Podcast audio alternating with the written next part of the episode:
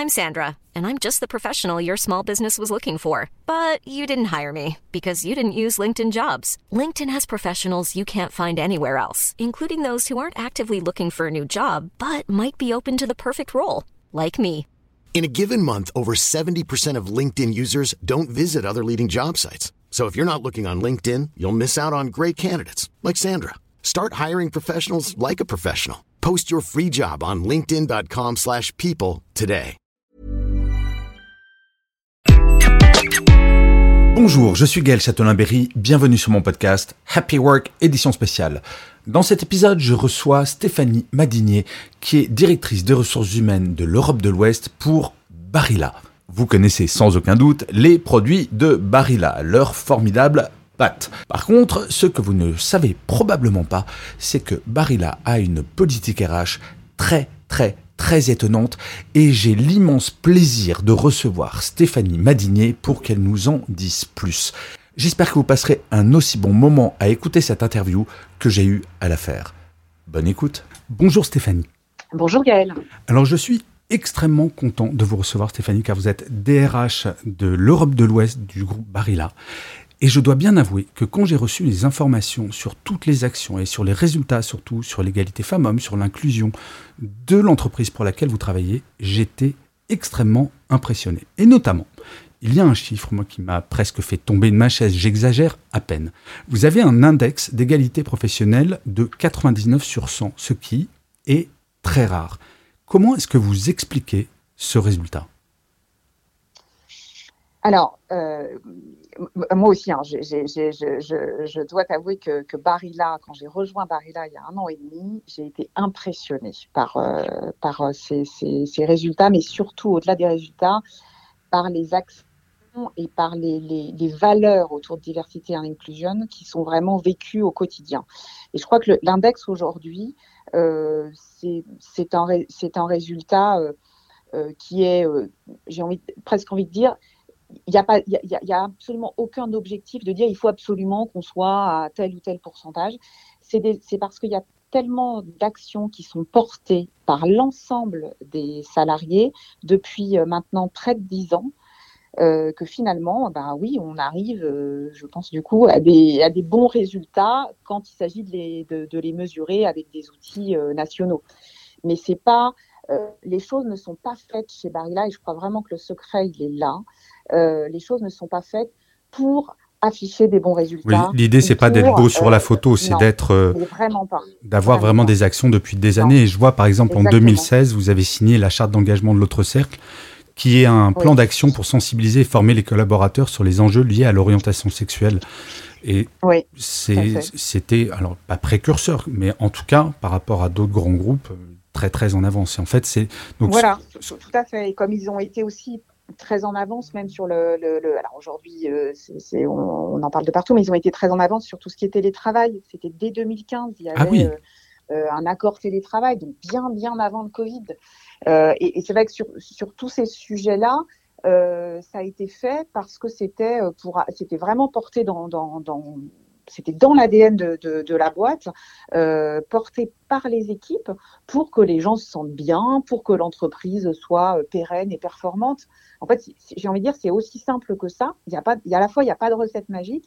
Et vous voyez, l'index, là, de 99, quand on l'a, alors c'est l'équipe RH hein, qui le calcule, mais Mhm. quand on l'a calculé là, cette année, on était euh, nous-mêmes, en fait, on s'y attendait même, même pas, si vous voulez. C'était, c'était vraiment, euh, voilà, on constate les choses, parce que, mais parce que c'est pas pour ça qu'on les fait. C'est vrai qu'on les fait pour que, euh, et, et ce qui est d'ailleurs, je pense, le- l'esprit même d'ailleurs de, de- des textes. Hein, euh, bon, c'est vrai que euh, là, l'objectif du gouvernement de mesurer, c'est aussi de, de, de, taper un peu sur les doigts de- des retardataires, mais euh, l'esprit, c'est quand même de faire, de faire les choses pour que les gens se sentent bien.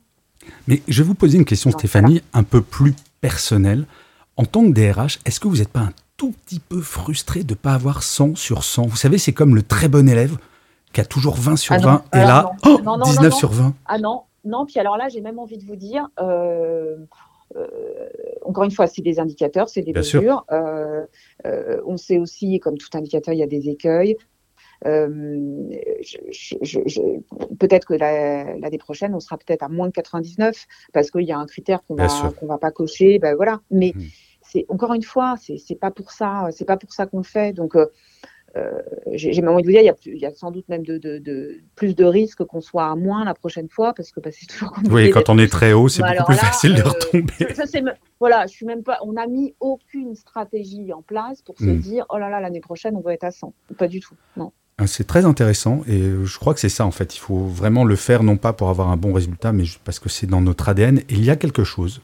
Je voulais vous parler également parce que à partir du 1er janvier 2024, vous faites quelque chose qui me redonnerait presque envie de redevenir papa. Parce que moi, j'ai été papa il y a, au siècle dernier, donc un temps que les moins de 20 ans ne peuvent pas connaître, comme on, peut, comme on dit. Et le congé, le congé pour les papas, le congé parentalité, n'existait pas. Or, vous, alors aujourd'hui, il y a un cadre légal qui est 32 jours calendaires de congé paternité. Vous, si je ne dis pas de bêtises, vous me corrigez si j'en dis, vous allez mettre en place à partir du 1er janvier 2024 12 semaines de congés rémunérés pour le coparent sans aucune distinction. Est-ce que vous pourriez m'en dire plus? Oui, alors, donc, euh, j'ai envie de vous dire, vous voyez, la, ce qui s'est aussi passé en France euh, depuis euh, alors je, suis de votre génération aussi, donc moi j'ai connu les périodes où il y avait, il y avait quasiment pas de, il y avait juste trois jours euh, pour euh, pour les pour les papas, et puis ensuite on a un petit peu agrandi, mais c'était pas non plus payé 100%. Donc je pense que ce qui s'est passé quand même en France, en tout cas d'aller vers de plus en plus de, de, de jours, et aujourd'hui, comme vous dites, on est quand même à, à à plus de quatre semaines pour le pour le congé euh, pour le congé paternité, même si c'est vrai qu'il n'est pas garanti payé 100%. Mm.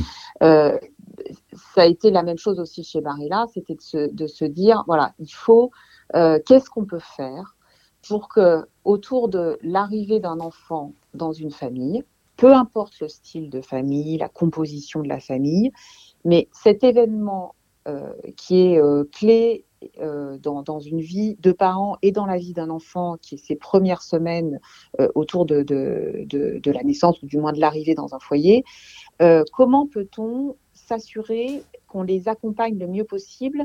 Et nous, en tant que société, finalement, pour accompagner ces semaines le mieux possible, il faut qu'on s'assure que nos salariés, ils peuvent prendre le temps euh, nécessaire sans se préoccuper de, modalités euh, financières euh, ou, de, ou de se dire bah, je ne vais pas avoir 100% de mon salaire si je prends mon congé paternité ou alors je vais me faire mal voir par mon, mmh. par mon manager si je prends mon congé ou si je demande des jours.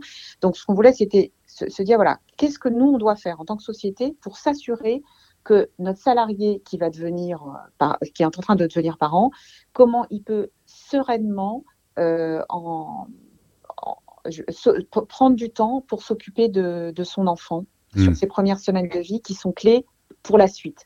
Et ça, on s'est dit, voilà, non seulement il faut qu'on garantisse partout dans le monde, parce que c'est pas une règle là euh, qui, est valable qu'en France, hein, c'est qu'à partir du 1er janvier 2024, dans tous les pays où Barilla est présent, tous les salariés qui vont devenir parents auront au minimum 12 semaines de congés parentalité payée à 100%.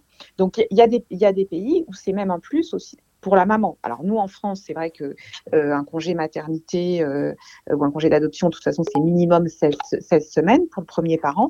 Mais euh, c'est de c'est le, le, en revanche pour le comme vous dites pour le pour le papa, le congé paternité, là on va bien plus loin que ce que prévoit la loi française. Hmm. Mais notre objectif, c'est une, égalité entre le parent et le coparent, et ensuite une, euh, une, une, une, inclusion, si vous voulez, de tout type de famille, donc pas de différence entre euh, est-ce que c'est une famille avec deux mamans, deux papas, euh, mariés, pas mariés, enfin, pas mariés, exactement. Et, et est-ce que d'ailleurs c'est un enfant avec un lien juridique reconnu, une filiation juridique reconnue ou pas?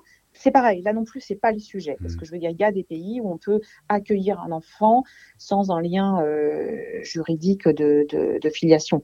Donc, c'est pas le sujet. Le sujet, c'est comment on accompagne le salarié qui accueille un enfant euh, qui va devenir son enfant, dont il va prendre euh, soin pendant toutes les, toutes les années à venir, et comment on l'aide pour, pour, ces, pour ces premières semaines qui sont, qui sont clés en fait sur le démarrage de vie et d'éducation. Et l'autre point qui est important, c'est de se dire voilà, ce qui est fait, ce qui est fait là, c'est important pour l'enfant.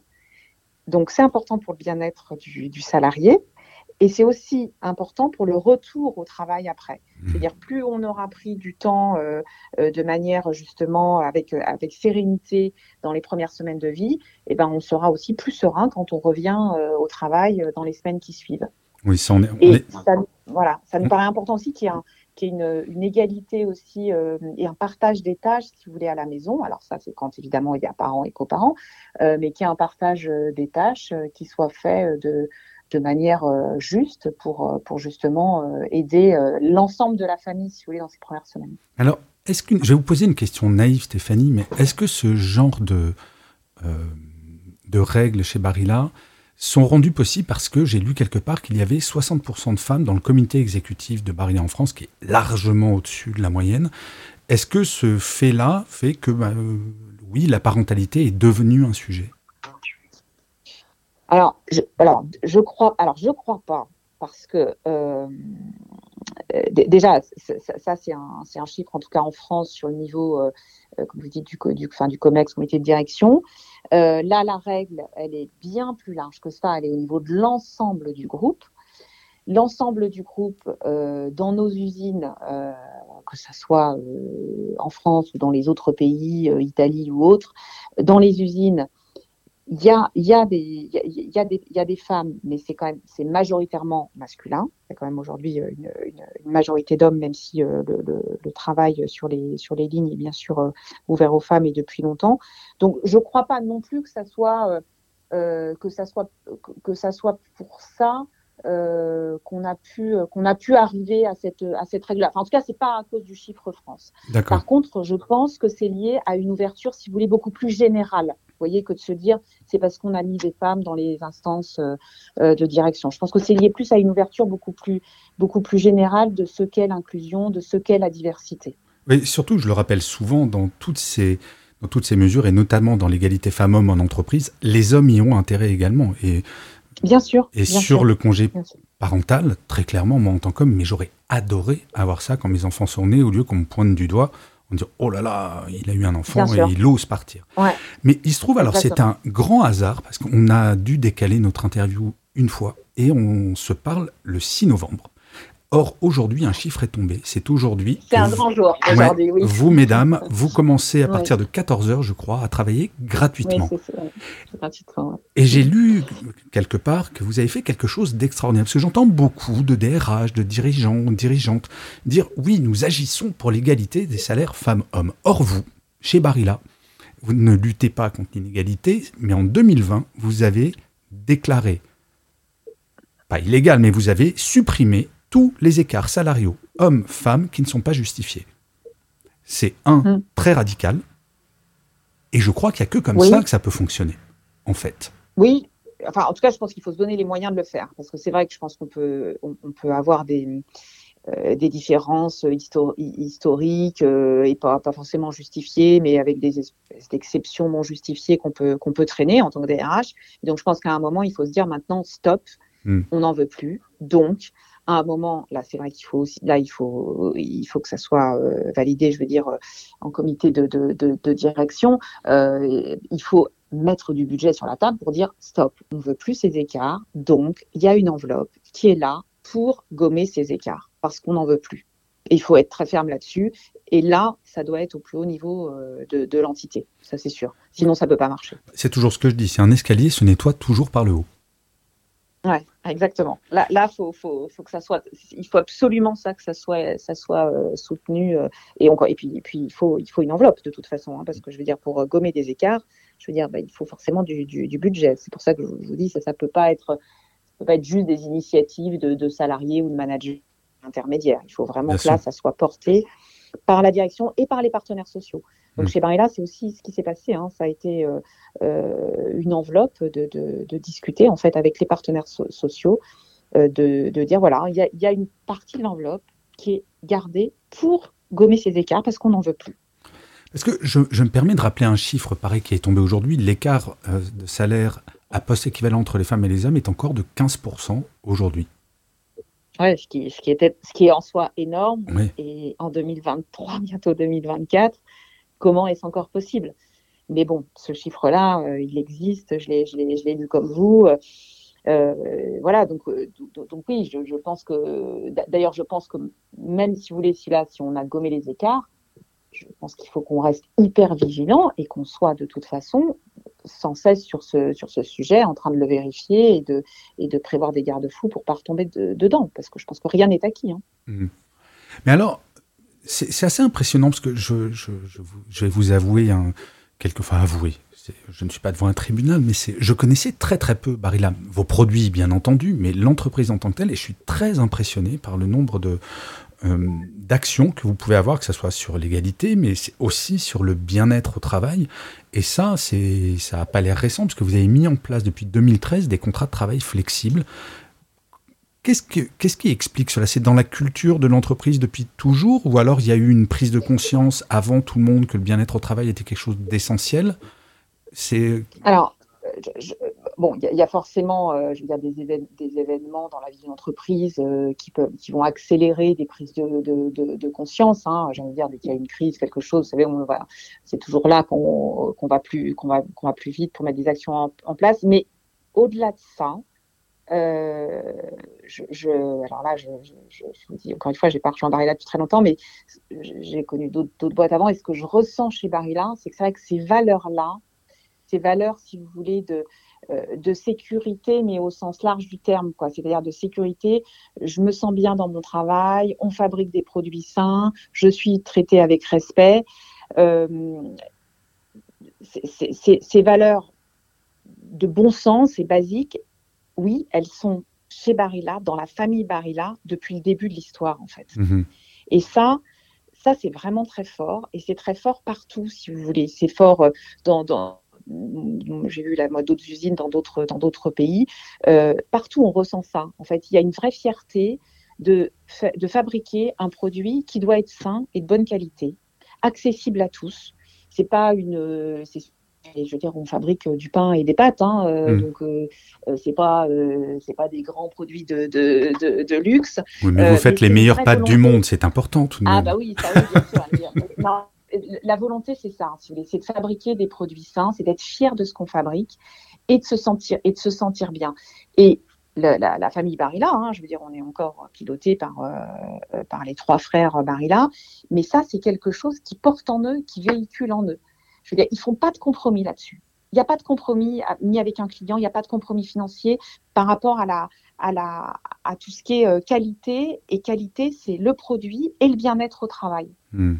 Et c'est une boîte, tu sais, c'est aussi une boîte éponyme. Hein. Je veux dire, euh, les trois frères Barilla, bah, c'est sûr qu'il y a leur nom sur les paquets de pâtes, euh, il y, a leur nom sur les, fiches de paye des plus de 8000 salariés dans le, dans le monde.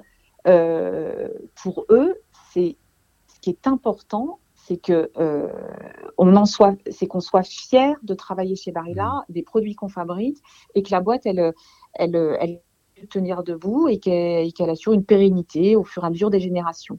Voilà, c'est ça qui va les, qui va driver avant. Euh, c'est pour ça que je vous dis la recherche de compromis parfois euh, au détriment du produit ou au détriment du bien-être. C'est pas c'est pas ça qui est c'est pas ça qui, qui, est fait dans le groupe. Vraiment pas. Mais c'est ça que je trouve très impressionnant, très agréable et très rassurant. J'ai envie de vous dire pour moi qui suis un observateur de euh, du milieu de, de l'entreprise, c'est que vous ne donnez pas dans la demi-mesure, ce qu'on voit encore des entreprises qui font du ripollinage, comme on dit.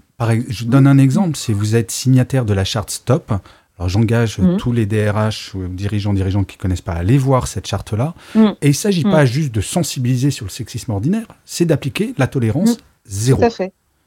Il n'y a pas de demi-mesure en la matière. Et, euh, et c'est très intéressant que vous fassiez le comparatif entre votre produit, où j'espère qu'il y a tolérance zéro sur la qualité. Mais c'est ça, mais, c'est exactement ça. Il y a, ouais, et voilà, donc ça va pas être. Euh, et c'est vrai que je pense que c'est facile aujourd'hui hein, pour n'importe qui de tomber dans des écueils, de se dire allez c'est la la recherche tout euh, euh, du profit au détriment de la, de la, qualité, de qualité de vie au travail ou qualité du produit. C'est, je pense que c'est un écueil où on peut vite tomber dedans, bien sûr. Mmh.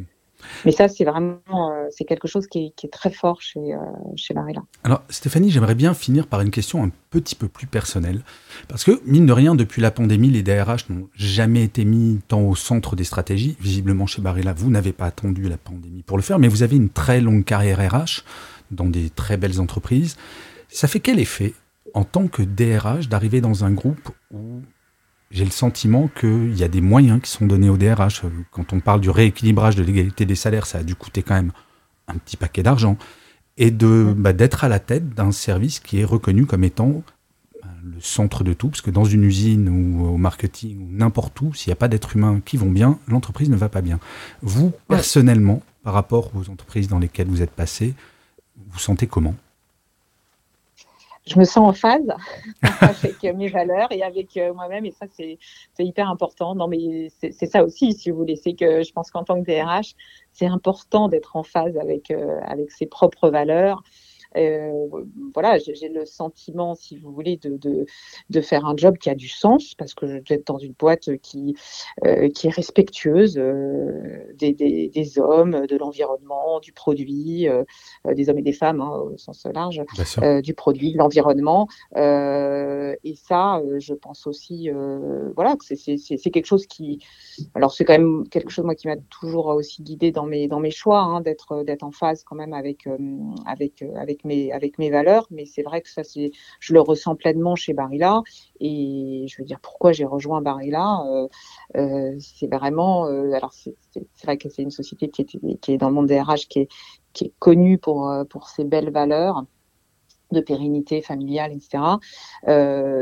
mais mais je les ai je les ai complètement, enfin, je les ai retrouvés dès que je, je, les ai trouvés dès que je suis arrivée. C'était, c'était pas du bluff, c'était pas de la pub, c'était pas du marketing entre guillemets. Enfin, voilà. Mais écoutez, ça, et, ça, euh, voilà, ça c'est, je pense que c'est très important aussi pour un DRH de bien. Ça fait plaisir à entendre et j'espère que tout ça inspirera d'autres euh, d'autres personnes dans des petites ou des grandes entreprises. Stéphanie, je vous remercie encore mille fois de, m'avoir accordé ce temps. C'était très agréable. Eh bien, merci beaucoup. Merci beaucoup, Kael, aussi pour à tous ces sujets.